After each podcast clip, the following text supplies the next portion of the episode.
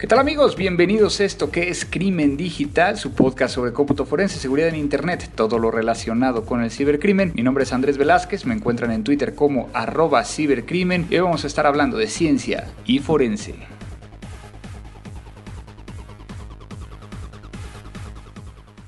Seguridad, cómputo, digital, forense, internet, hacker, phishing, investigación, robo, web.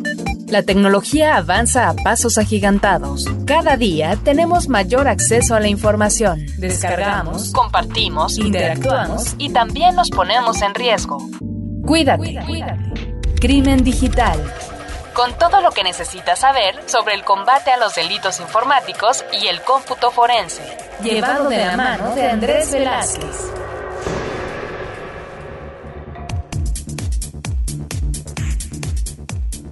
Este es el episodio 7676 de este su podcast que ya llevamos ya un muy buen rato compartiendo con todos ustedes y pues listos para seguir platicándoles de diferentes cosas que podemos llegar a estar hablando y que a lo mejor no están tan vinculados o tan directamente vinculados al tema de seguridad de la información y temas forenses o de investigación digital, pero que creo que es muy importante también el cubrirlos y, tenemos un invitado de lujo que vamos a estar platicando, el cual vamos a hacer un crossover, ¿qué es esto del crossover? Que eh, en la misma sesión una, una plática para este podcast y de igual manera una plática para su podcast. Entonces, ahorita les voy a dar un poquito más, más de información al respecto. Pues vamos a empezar con este nuevo podcast. Síguenos en Twitter en arroba crimen digital, o búscanos en facebook.com diagonal crimen digital. En el tema de los saludos, todas las personas que nos hacen preguntas vía las diferentes redes, diferentes medios de comunicación, los cuales son arroba crimen digital en Twitter, crimen digital en Facebook, también lo pueden hacer en la www.crimendigital, que es la página, así como también ponernos estrellitas en el iTunes, para aquellos que no saben, también tenemos iTunes donde pueden descargarlo de forma automático. Pues muchos nos enviaron ciertas interacciones. Vamos a empezar con Facebook, el cual siempre tiene mucha interacción de, de de ustedes. Tengo por aquí a José Luis Galindo que dice excelente episodio 75, aprovechando estoy buscando información sobre las leyes de México enfocadas a delitos informáticas. Bueno, pues realmente no hay muchas. Tenemos que hablar del, del Código Penal Federal, artículo 211 del bis 1 al bis 7, que es violación a sistemas de información. Y vas a tener cosas en el Código de Comercio, en la Ley Federal del Trabajo, que hablan acerca de cómo presentar pruebas digitales, principalmente los mensajes de datos, que serían lo que tenemos. Sin embargo, no tenemos un código de delitos informáticos como, como lo tienen otros países. Por acá también Nick García, excelente episodio como siempre. ¿Qué opinas del Wi-Fi Pineapple? Bueno, precisamente tengo la próxima semana, yo creo que ya cuando esté publicado este podcast, voy a tener una nueva. Déjame hacer algunas pruebas. Digamos que mi percepción, eh, he estado jugando con una versión anterior. Funciona, siempre y cuando tenga suficiente paciencia para poder llegar a configurarlo y que una vez estar configurado pueda llegar a funcionar de la mejor manera. Entonces, obviamente hay que verlo también desde la perspectiva de que puede ser una herramienta para cometer delitos, sí, como cualquier otra cosa puede llegar a ser para ambos, ambos temas y hay que saber cómo utilizarlo y, de una forma responsable. Para los que no saben qué es el Wi-Fi Pineapple, es un dispositivo físico que ya viene preconfigurado con un sistema operativo que nos permite llegar a hacer diferentes ataques hacia temas de redes inalámbricas. Eh, por acá Rodrigo Ferrari, excelente el episodio anterior, que gracias por la calidad del contenido, no al contrario, por ustedes, por escucharnos. Alberto Sánchez, que nos comenta también, excelente episodio. También por acá Ismael V, Andrés Camilo Herreño, creo que es, Kurosaki Diaura, Eduardo Armas, PL Yair, que le encantan estos episodios y que también los escucha de la Ciudad de México. Hasta Guatemala vamos a mandar un gran saludo a Diego Alonso, a Betox Morgan, a León Guanajuato,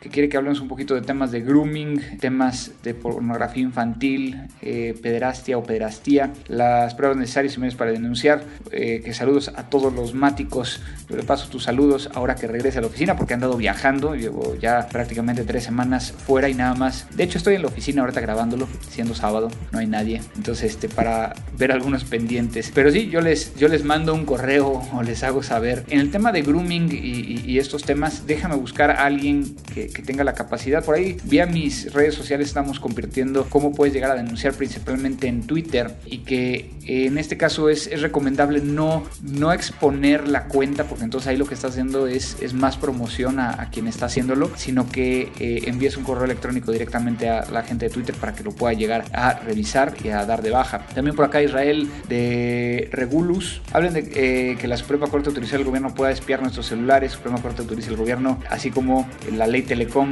saludos desde Hidalgo, esperamos escucharlos en Campus Party. Israel, eh, sí, vamos a estar platicando en Campus Party, así es que también es uno de los temas importantes. Voy a estar por allá, muy probablemente vaya varios días, o sea que me van a ver por ahí. No voy a dar conferencia en el escenario principal, voy a estar únicamente en el de seguridad de la información o en el, escenario de seguridad y muy probablemente por ahí nos vamos a poder llegar a ver. Del tema de que me comentas de la Suprema Corte, ya lo había medio mencionado, que había un tema mixto ahí, porque de hecho todavía no está autorizado al 100% hasta el momento, pero también hay un precedente que dice que la Suprema Corte declaró por lo menos en México, y estamos hablando del caso de México, que ante un operativo no se le puede llegar a quitar un teléfono celular y analizar la información eh, de la gente. Pero esto es muy similar a lo que platicábamos en otro de los podcasts, creo que fue el pasado o el antepasado donde hablábamos del tema de Apple contra el FBI. Entonces dale una revisada de eso y platicamos al respecto. Donovan Gibbs, un saludo que quiere que habla de eh, aplicaciones bancarias, principalmente qué bancos ofrecen las apps más seguras o cuáles eh, bancos mexicanos han sido vulnerados por medio de sus propias apps. Pues eso no podemos llegar a comentarlo por el tema de confianza confidencialidad de muchos de los clientes. Muchas gracias por tu, por tu saludo y, comentario. Vamos a ver cómo le doy la vuelta. Tengo, tengo eh, interés en, hablar con alguien del área bancaria. Sin embargo, obviamente estamos viendo los permisos y que se pueda llegar a, que lo dejen, platicar un poquito. Así es que vamos a, hablar de ello. Por acá también Cristian Ornelas, que hablemos de forense en audio. Bueno, ahí hay un, tema en particular, eh, Cristian, que es de hecho de Lagos de Moreno, en Jalisco. El forense de audio va o muchas veces queda fuera del forense digital debido a que es una disciplina completamente diferente. Y forensemente nosotros lo que podemos llegar a hacer es extraer el, archivo de audio, tratar de vincular los metadatos que se encuentran ahí, pero ya el determinar si fue modificado o no modificado puede llegar a ser complicado si es que no se encuentra en, el medio original, entonces será todo un tema. Por acá Dante Wozniak Mitnik, que supongo que no se apellida así, pero está muy bueno el apellido, eh, también quiere que hablemos de seguridad bancaria desde Veracruz, fan de crimen digital, y que nos vio en el primer Campus Party. Muchas gracias. Rosario Reyes quiere rastreos de usuarios fantasma en plataformas como Mercado Libre. Híjole, Rosario, un tema complicado, pero lo, apuntamos. Saludos desde el Estado de México, Rosario. Eh, Carnifex eh, Butrón o Butrón, hablen sobre nueva encriptación de los mensajes de WhatsApp. Esa es parte de lo que les voy a traer. Ahorita que empecemos con lo nuevo. Decar Moreno, de mail spoofing, ataques dirigidos, también tomamos nota. Ricardo Hernández también por acá, desde Monterrey, Nuevo León, quien hace un par de semanas tuve la, oportunidad de estar ahí eh, dando una conferencia. Gabriel Monroy, eh, CryptoLocker, quiere que hablemos un poquito de esto. Eh, por acá también Richard Vilca o Vilca.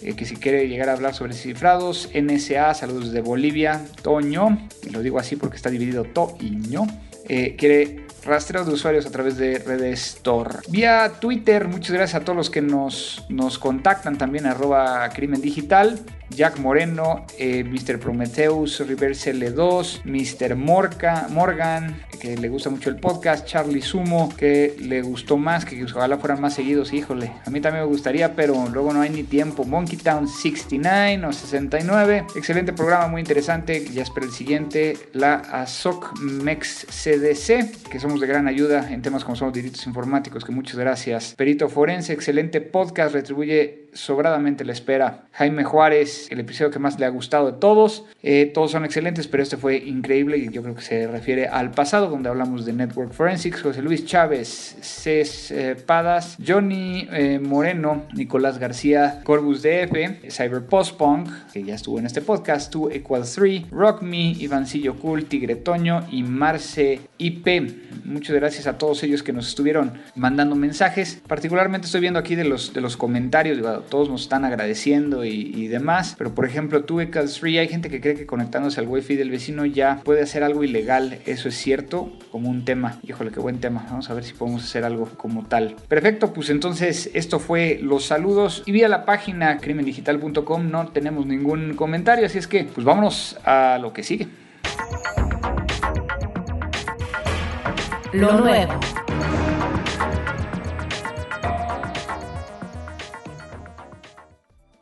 Lo nuevo, en lo nuevo, ya les comenté que voy a estar en Campus Party, así es que ahí los veo. Eh, traten de, buscar, vamos a tratar de ver si por ahí llevamos regalitos. Vamos a tratar de llevar eh, un pendón de crimen digital para que lo puedan llegar a ver. Desde ahí yo creo que dependiendo de quién esté y, con quién podamos llegar a contar, a lo mejor incluso hasta grabamos un, episodio. Así es que pues vayamos viendo qué es lo que se puede llegar a hacer. Precisamente sobre el tema de WhatsApp, eh, como ustedes saben, WhatsApp empieza a, a cambiar involucra un cifrado punto a punto o como le llaman el end-to-end, pero eh, hace un par de, días, y estamos hablando de finales de la primera semana de mayo, eh, salió una, un tema, el cual voy a leer directamente de la página de Segurinfo. Fallo del protocolo SS7 permite saltar el cifrado de WhatsApp. Es así, tus conversaciones de WhatsApp podrían estar en peligro, pues un nuevo fallo detectado por la firma de seguridad rusa Positive Technologies permitiría saltarse el cifrado end-to-end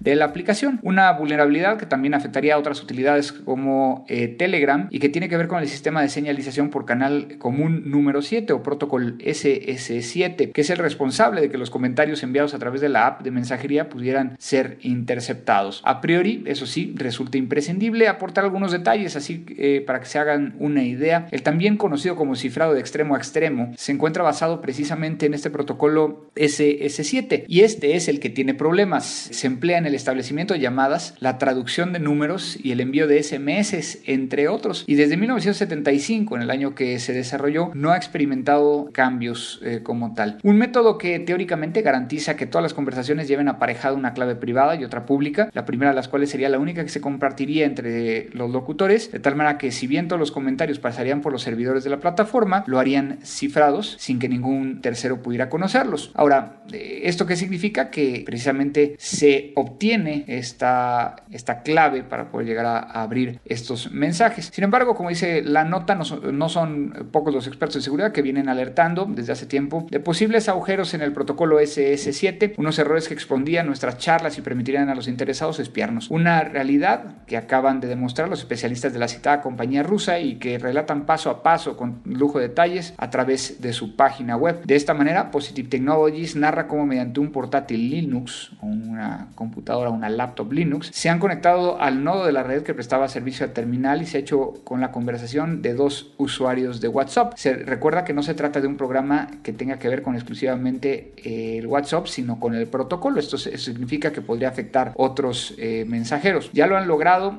de la mano de un fallo que les ha dejado robar el SMS de autenticación y suplantar la identidad de los interlocutores. En todo caso, algunas filtraciones apuntan que la compañía de mensajería instantánea pretende sustituir este sistema por el registro a través de una cuenta de correo electrónico, asociar nuestra cuenta de Facebook eh, o similares. Y otra de las posibles novedades es la inclusión de un código QR para añadir nuevos contactos. A, pesar de todo esto, estamos a la espera de confirmar más informaciones. Entonces, si esto como tal está afectando WhatsApp, pues prácticamente todos aquellos eh, mensajeros que estén ocupando la misma metodología, que en este caso se hablaría del Telegram y que no es claro si el Telegram en la parte de chat secreto lo esté ocupando, pues podría llegar a intervenirse la comunicación o hacerse pasar por otra persona.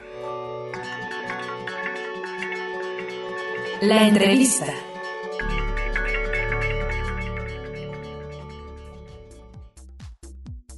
¿Qué tal amigos de Crimen Digital? Hoy estoy con un gran amigo, toda una eminencia en ciertos temas que vamos a estar platicando el día de hoy y que hoy me ha venido a visitar a la Ciudad de México vienes de Nueva York. Luis, muchas gracias por estar aquí en Crimen Digital. Es un absoluto placer e inesperado, porque esto lo hemos eh, así hecho al vuelo, ¿no? Lo hemos improvisado, son de las que dan más gusto. Claro, claro, hace ratito me enteré que él estaba por acá, ya habíamos quedado de, vernos, pero no habíamos dicho qué día ni a qué hora, y de repente llega aquí a la oficina con todo un set que, bueno, micrófonos por todos lados, este, ya grabamos ahorita un video que ahorita les voy a platicar para qué lo va a utilizar, pero, pero bueno, vamos, como decimos en México, a lo que te truje chencha, que es eh, platicar un poquito contigo acerca acerca de, ciertos temas, pero antes de entrar al tema, Luis, platícanos un poquito quién es Luis, eh, qué está haciendo, cuáles son sus elementos que lo rodean. La marca, ¿no? Esto, esto del branding personal. Ahora, ahora viene el momento en el que me tengo que vender. Bueno, yo, yo soy Luis, soy Luis Quevedo, de profesión periodista, aunque tengo un oscuro pasado en la ciencia. Me, me formé como científico en España.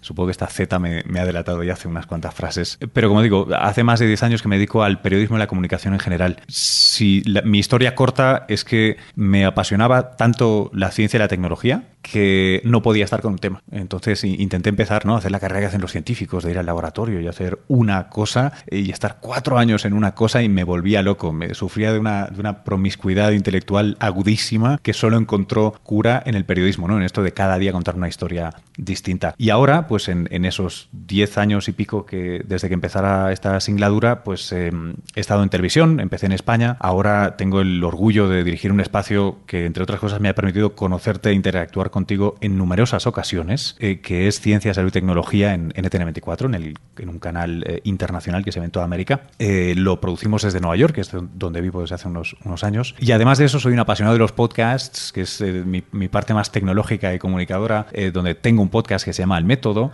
para el que también estaremos grabando, así que en, en, algún momento dado vamos a, vamos a hacer la cuña. Em, tengo también una startup en la que estamos promocionando todo lo fuerte que podemos el podcasting en español porque tanto a mí como a unos socios, y estoy seguro que tú estarás de acuerdo, como tantos amantes del podcasting, le tenemos que poner fuerza para que, para que acabe de subir. Y ya por último, lo que hago luego es, con, soy eh, el corresponsal de ciencia, digamos, en Estados Unidos para un periódico español que se llama El Mundo y dirijo documentales. Eh, mañana yo creo que voy a estar hablando en, en TV Azteca en el 13 eh, sobre mi, último documental precisamente. Así que son unos días en México muy, muy interesantes. y, bueno, eh, simplemente ya haber platicado con Luis, este podcast lo escuchan en toda América Latina, tenemos temas informáticos, temas eh, de delitos informáticos y que de alguna manera, como bien comentabas, hemos tenido la oportunidad de estar en tu programa donde platicamos muchas veces y tú me entrevistas a mí, entonces ahora va a ser del otro lado, ¿no? Porque creo que hay muchos temas y te voy a ser muy sincero, cuando hablo contigo y que por medio de Skype muchas veces yo no te veo cuando me estás haciendo la, entrevista. Soy una presencia. Únicamente te escucho, pero después veo el video, veo tus gestos. Y es un tema muy interesante porque ah. gracias a los gestos es de que puedes llegar a, tratar de, ver qué está pensando o hacia dónde eh, o sea, está haciendo clic la información.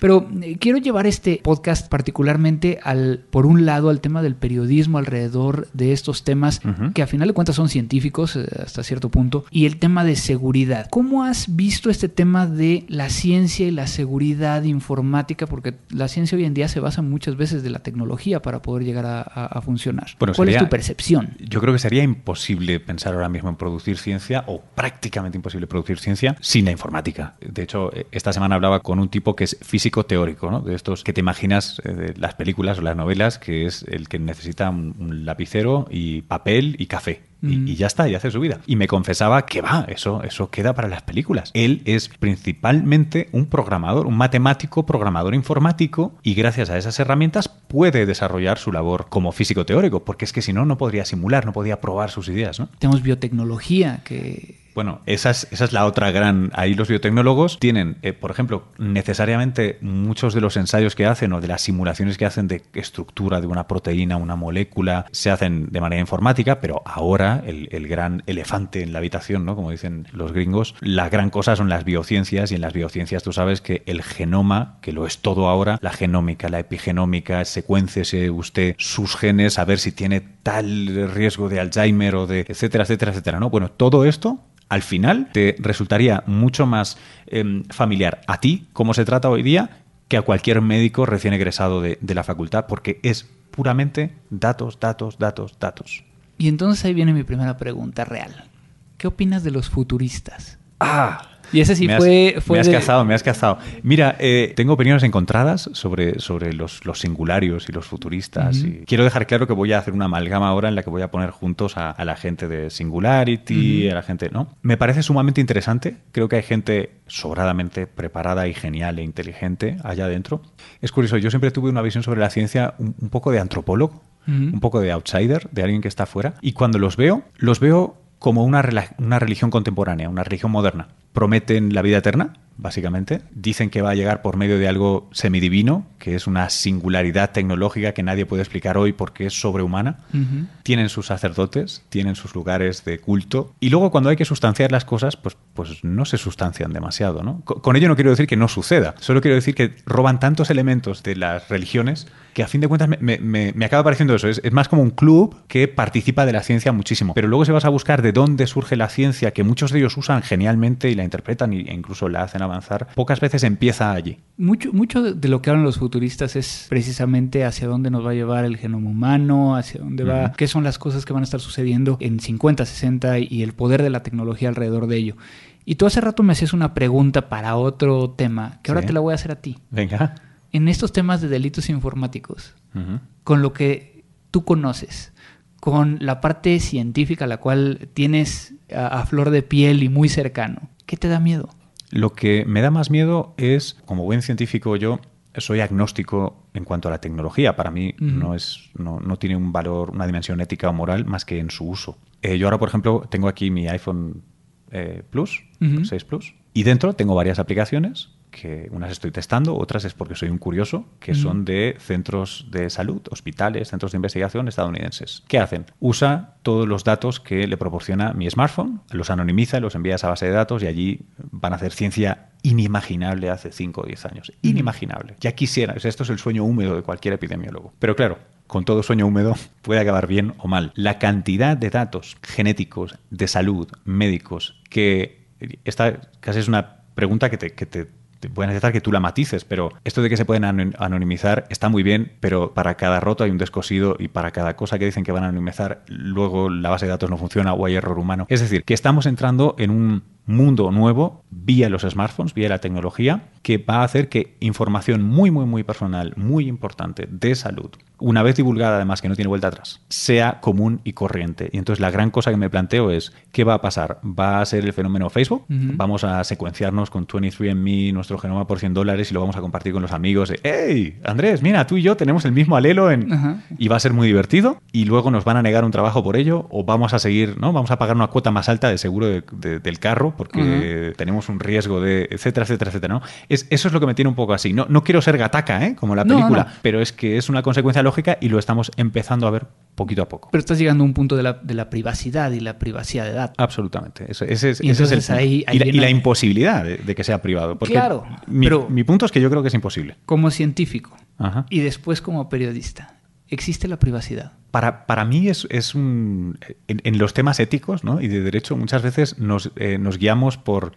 Queremos colocar un rumbo. No es que queramos llegar a un lugar, no vamos a llegar a ese lugar, no, no vamos a llegar a la igualdad, libertad, fraternidad. Estos son puntos de orientación. ¿no? Entonces, para mí es un punto de orientación. A mí me, me sirve pensar que la privacidad es algo bueno y que lo debemos tener en el debate siempre y ver cómo nos podemos aproximar a ella. Privacidad absoluta, eh, váyase usted a vivir a una isla desierta y no hable con nadie nunca. Es privado, salvo, bueno, el satélite de Google, pero vamos. Eh, exactamente. Pero eh, puede uno irse al extremo, pero eso no es práctico. ¿Me contestaste como científico o como periodista? Eh, yo creo que te contesté como una mezcla aproximada de ambos, ¿no? Porque eh, creo que el, análisis de si existe la privacidad o no realmente es que es un tema moral. Es que la ciencia muchas veces no tiene respuestas a las cuestiones de índole moral. Eh, si existe o no, sí puede existir. Cuando estás muerto, no generas datos nuevos, ergo tu conjunto cero de datos es privado. Correcto. Pero en el momento en que ese conjunto es mayor que, que, la nulidad, mayor que cero, yo no creo que pueda haber privacidad perfecta, platónica, ideal. Ahora, ¿cómo lidiamos con ello? Y no me sirve tampoco las posiciones que adoptan algunos oficiales. Yo creo que a veces porque el cargo obliga a decir, bueno, no, es que la privacidad no, no importa, ¿no? Porque la seguridad está por encima de ello. Sí, sí, la seguridad está por encima de ello, pero es un debate, no es una posición de absolutos, ¿no? Creo que no existe ninguna de las dos. Ni la seguridad absoluta, eh, ni la privacidad absoluta. Entonces, ¿cómo negociamos esa zona de grises en la que vivimos? No lo sé, pues yo lo intento averiguar muchas veces en el programa, hablando con gente como tú, hablando con gente, con stakeholders, ¿no? Con gente que, que se ha visto en ese follón y lo estamos construyendo entre todos y todas. Por eso creo que es tan importante que hablemos de ello. Y entonces, en este tema de hablar, ¿qué es lo que los ingenieros, los especialistas en seguridad, no estamos dándote a ti como periodista que deberías de tener? No sé si os apuntaría con el dedo en el sentido de que no me lo estáis dando, pero es cierto que no se da. Es decir, no sé si somos nosotros los periodistas que no lo buscamos con suficiente proactividad, ¿no?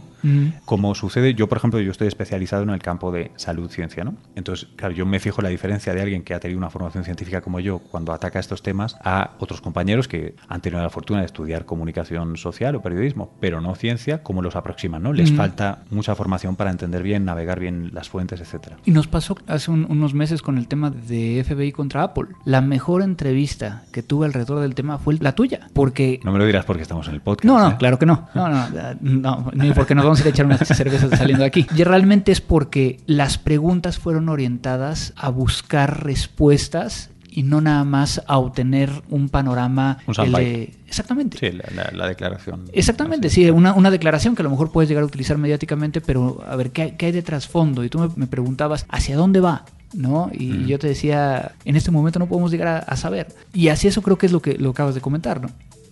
Completamente. Lo que me pasa en esta situación es que a mí lo que me gustaría extraer de gente como tú sería básicamente formación. Yo, yo tendría que ser mucho más sabio, mucho más sabio en temas tecnológicos, porque por dos motivos, perdóname. Uno, porque mi objeto de estudio muchas veces requiere de saber tecnológico, de trabajar datos, de saber cómo funciona la web. El deep web no tiene que ser una palabra bonita, tiene que ser algo por donde yo me he caminado. Tor, tengo que poder usar Tor hay muchas cosas que ¿Y te has metido? Sí, claro, me, he metido. Lo que pasa es que no, soy experto, ni mucho menos. Me, meto lo suficiente muchas veces para saber lo que no sé. Y así puedo preguntarle a expertos. Pero yo creo que ese es el nivel mínimo al que uno tiene que llegar, ¿no? O sea, saber lo que no sabe. Pero que no es la, media. Bueno, y ese es el conflicto, ¿no? El, conflicto, por eso te digo que no sé si es tanto que vosotros eh, nos debéis o que nosotros deberíamos buscar más. O tal vez todos deberíamos encontrarnos. Pero como periodistas creo que nos falta formación. También es cierto que es una realidad que se materializa y seguramente, por ejemplo, los, los Panama Papers, ¿no? los papeles de Panamá, sean algo que epitomice ¿no? la época. Es decir, ahora sí, usted no puede ser comunicador social de talla si no es capaz de al menos moverse en este ámbito. No digo ser el que procesa, no digo ser el que, pero debe uno saber usar encriptación básica, navegadores con ¿no? el Onion. Tiene que saber, porque si no sabes, es como antaño cuando uno era periodista y lo único que hacía era entrevistas y escribía, pero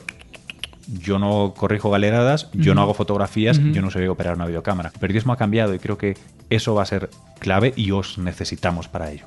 Y, y esto es porque a final de cuentas este medio hay muy poca gente.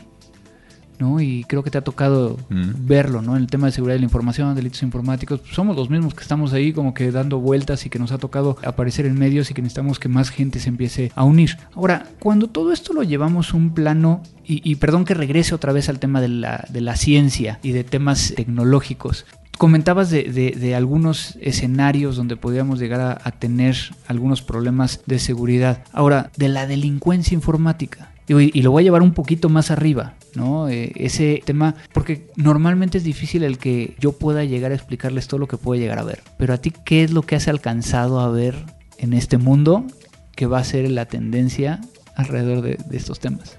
Tres cosas. Una que, una que va en, el sentido contrario, ¿no? Que es que, por ejemplo, si uno quiere buscar quienes están lidiando con grandes masas de datos de manera más salvaje, eh, tiene que irse precisamente a buscar científicos, ¿no? A buscar los físicos del CERN o físicos de, observatorios que tienen una cantidad de bits eh, obscena y tienen que trabajarlos. Y esta es mucha de la gente que compone las herramientas de software que en última instancia, y esto es lo curioso, llegarán a las grandes bases de datos de la banca o de los gobiernos o de otras industrias porque han sido desarrolladas a coste cero en las universidades, pero con los intereses de los científicos, que no tienen en mente la la casuística particular del el banco no sé qué o la empresa no sé cuántos. Y ahí es donde pueden haber seguros, hoyos de seguridad tremendos que nadie pretendió, porque era una herramienta desarrollada en la ciencia que acaba allí. Ha pasado 400 millones de veces en hardware, software, tal. Eso es una, una de las cosas. Y la otra cosa que me planteo es cómo cada vez más, en parte lo de los smartphones y en parte en temas médicos, ¿no? Ahora, por ejemplo, la gente en el Sloan Kettering Cancer Center en Nueva York, ahora a cada paciente que entra por la puerta se le secuencia el genoma suyo y del tumor porque quieren dar el mejor cuidado, ¿no? Pues lo hacen. Bueno, ahora tienen en una base de datos que pueden acceder los médicos, las enfermeras, etcétera, etcétera, los genomas de los pacientes. Pero esto hay que protegerlo muy bien. Estos son retos que no sé qué va a pasar con ellos. Y ya tuvimos, por ejemplo, el caso de este ransomware que afectó un hospital y los expedientes médicos y tuvo que pagar más de 17 mil dólares para poder llegar a recuperarlos, y, ¿no? Y esto es lo que se conoce. No, claro, claro. Y es, es, lo, que, lo que vamos a estar empezando a ver. Y entonces, Luis, pues muchísimas gracias por estar en Crimen Digital, este podcast, y agradecerte que has venido hasta aquí, hasta Mática, para estar el día de hoy con nosotros. ¿Cómo te pueden llegar a contactar? ¿Cuáles son tus formas de contacto? Si alguien lo, quiere... Yo creo que lo más sencillo, sobre todo teniendo en cuenta que es gente con, con muchísimo conocimiento tecnológico, porque estás, son, son tu público, eh, Twitter, eh, arroba Luis-Quevedo. Eh, seguro que estaremos como locos tuiteando esto mutuamente en los próximos días. Eh, y luego tengo una página de Facebook que es LuisQVD. Eh, a partir de ahí yo creo que nos encontramos fácilmente. Muchas, muchas, muchas gracias. Me lo he no, pasado muy bien. Muchísimas gracias por estar aquí, Luis. Crimen Digital. Pues espero que esta plática con Luis Quevedo, eh, a quien le agradezco infinitamente, haya, haya tenido tiempo de, visitarnos y de grabar este episodio. Si les gustó, también escuchen El Método, este podcast de Luis Quevedo que pueden llegar a encontrar en iTunes. También lo pueden llegar a encontrar vía Evox y Stitcher. Y también suscribirse al feed vía la página de luisquevedo.org, donde también podrán llegar a contactarlo. Y también podrán llegar a, ver a Luis eh, en NTN24, este eh, canal que muchos eh, podrán llegar a encontrar en su televisión de paga. La rola del día. 99% of us is noise. Esto es de Bojicas, Only for You.